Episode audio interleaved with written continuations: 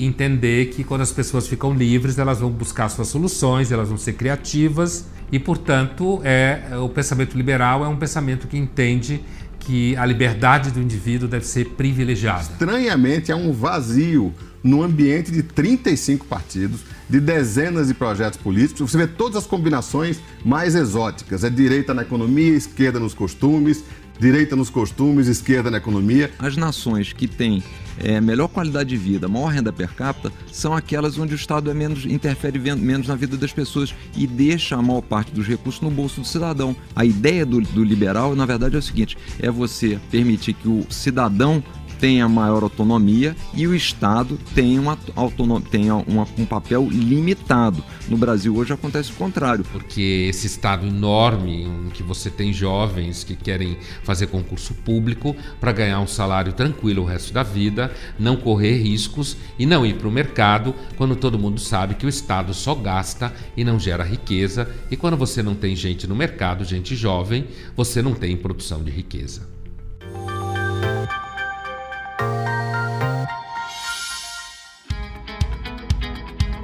A Fundação da Liberdade Econômica é um centro de pensamento, produção e conhecimento, além de formação de lideranças políticas, que se baseia na defesa do liberalismo econômico e do conservadorismo como forma de gestão. Para mais informações, acesse fle.org.br. Olá a todos, eu sou Márcio Coimbra, presidente da Fundação da Liberdade Econômica e este é mais um episódio do Liberdade em Foco, o podcast da FLE. No nosso podcast falaremos sobre conservadorismo e livre mercado. E para falar sobre este assunto, convidamos o historiador Alex Catarino, um dos experts da FLE. Alex Catarino é historiador, editor e professor de filosofia política maior especialista brasileiro na vida e obra de Russell Kirk, além de grande estudioso do conservadorismo e do liberalismo. É membro da Edmund Burke Society, da T.S. Eliot Society e da Philadelphia Society, além de pesquisador residente do Russell Kirk Center nos Estados Unidos. Alex, é uma satisfação enorme recebê-lo aqui no podcast da Fundação da Liberdade Econômica. Seja muito bem-vindo ao Liberdade em Foco. Márcio, meu caro amigo, é um prazer imenso estar mais uma vez aqui contigo para essa conversa no podcast da Fundação da Liberdade Econômica. Alex, por que os pensadores vinculados à tradição da economia personalista defendem o livre mercado? Excelente pergunta, meu caro Márcio. A economia personalista, essa economia que coloca a pessoa no centro das atividades econômicas, que leva em consideração os aspectos éticos e políticos da sociedade, defende o livre mercado por entender que qualquer compromisso com a liberdade individual, conforme demonstrado pela experiência histórica, acarreta necessariamente na defesa da divisão do trabalho, da propriedade privada dos meios de produção e da liberdade econômica. A economia de mercado, nesse sentido, é uma decorrência lógica do Estado de Direito e é a única forma de organização econômica inteiramente compatível com essa instituição e com uma verdadeira democracia representativa, visto que a história demonstra que há uma relação necessária, mas não suficiente, entre liberdade política e livre mercado. Então, para ficar claro, liberais e conservadores discordam radicalmente sobre o livre mercado ou não? Em meu último artigo, para o site da Fundação da Liberdade Econômica, tive oportunidade de discutir o rótulo liberal na economia e conservador nos costumes, defendendo que esta expressão é uma falácia, pois tal tipologia leva a crer que o conservadorismo, em sua natureza, seria contrário ao livre mercado, ou que a essência do sistema econômico livre estaria em contradição com a defesa dos princípios morais tradicionais cristãos da civilização ocidental. Assim sendo, é possível compreender que o rótulo liberal na economia e conservador nos costumes pode levar a errôneas conclusões. Por um lado, temos a falsa crença de que a defesa liberal da economia de livre mercado está necessariamente relacionada ao compromisso com as agendas progressistas.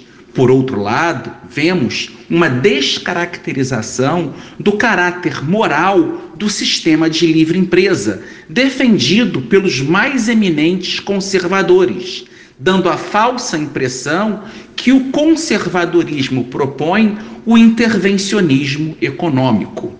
Ser um verdadeiro conservador é ser também um defensor da liberdade econômica. Apenas a liberdade econômica pode garantir os meios necessários para a preservação da boa sociedade defendida pelos conservadores. Na sua opinião, o que diferencia uma pessoa pobre de uma pessoa rica dentro das regras do livre mercado? Em primeiro lugar, é importante entender que a pobreza é a condição natural do homem. Originalmente, todos os homens eram pobres. Apenas por intermédio da sociedade civil organizada, pelas trocas, pela criação de riquezas por intermédio do trabalho, do comércio, é que alguns indivíduos foram enriquecendo. Lembremos que o pai da chamada economia moderna, o filósofo moral e economista Adam Smith, falava em riqueza das nações. Por que ele estava preocupado com esta riqueza das nações? Porque ele entendia que a pobreza era dominante entre todos os povos. A riqueza era uma exceção. Por isso, o livro dele começa a falar de como uma nação, por intermédio da liberdade econômica, pode enriquecer. Graças à chamada Revolução Industrial, nós vemos um crescimento econômico impressionante. O pensador alemão Karl Marx, em seu manifesto do Partido Comunista, afirma que o capitalismo, em apenas uma geração, criou mais riquezas do que todas as gerações anteriores juntas. Graças a esta liberdade econômica, a essa industrialização, que ocorre gradativamente a partir do século XVIII, tendo seu ápice no século XIX e chegando ao mundo que conhecemos hoje no século XX, encontramos uma preocupação na maior parte dos economistas liberais, bem como socialistas, com a questão da pobreza. A pobreza nunca preocupou muito os filósofos morais anteriormente, porque era vista como algo natural a maior parte da sociedade era formada por pobres. Só que o entendimento da pobreza ele é relativo. Quem percebe isso é o pensador francês Alexis de Tocqueville. Ele percebe que um pobre, em sua época, vivia em condições melhores do que os reis na Idade Média ou os grandes imperadores da Roma antiga. Os milionários do início do próprio século XX não tinham as condições materiais que hoje nós temos. No entanto, quando olhamos em nossa sociedade essas desigualdades econômicas, nós tendemos a nos escandalizarmos com a pobreza. Se queremos acabar de fato com a pobreza, o melhor caminho para isso é ampliando a liberdade econômica. Nesse período que o mundo está sobrevivendo à pandemia, o modus operandi da economia internacional foi totalmente alterado ou não? o que mudou, na sua opinião, no modelo de práticas de livre mercado? Esta pandemia, de certo modo, pautada certamente no risco da morte de pessoas por intermédio de um vírus, acabou ampliando os poderes de intervenção do Estado, especialmente na economia. É necessário que as pessoas recuperem sua liberdade de empreender. É necessário que a pandemia não se torne uma justificativa para maiores intervenções estatais. As mazelas dos países do terceiro mundo são devidas ao baixo nível de valores morais, ao intervencionismo estatal e a corrupção dos governantes, isso tudo está interrelacionado? O problema maior dos países da América Latina, de fato, se encontra numa combinação de patrimonialismo, decadência de princípios morais intervencionismo econômico. O que vemos na América Latina como um todo é uma falência da política e da economia por conta do intervencionismo estatal na economia, por conta do patrimonialismo, por conta do populismo dos governantes, que prometem aquilo que não podem oferecer. Um dos grandes problemas que encontramos na América Latina é a grande dependência dos empresários ao Estado, criando aquilo que se chama de capitalismo de compadrio, ou seja, um setor econômico extremamente dependente de subsídios e outras proteções estatais. É necessário que tenhamos uma verdadeira economia de mercado, libertando as forças produtivas e a criatividade dos cidadãos que compõem nossa sociedade.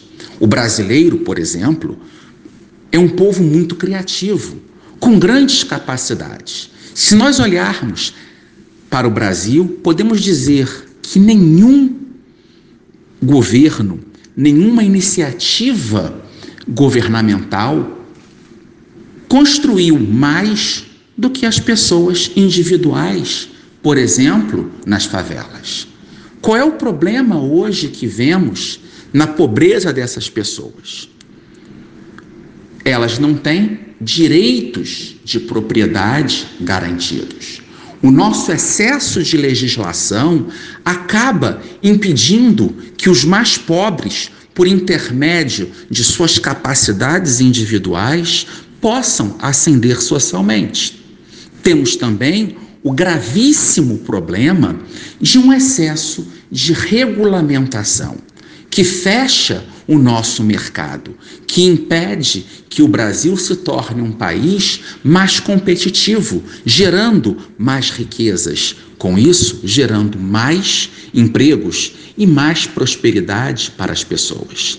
É necessário romper esse ciclo vicioso de miséria, criado principalmente por um excesso de intervenções estatais que acaba privilegiando aqueles que têm conexões políticas e prejudicando a sociedade como um todo.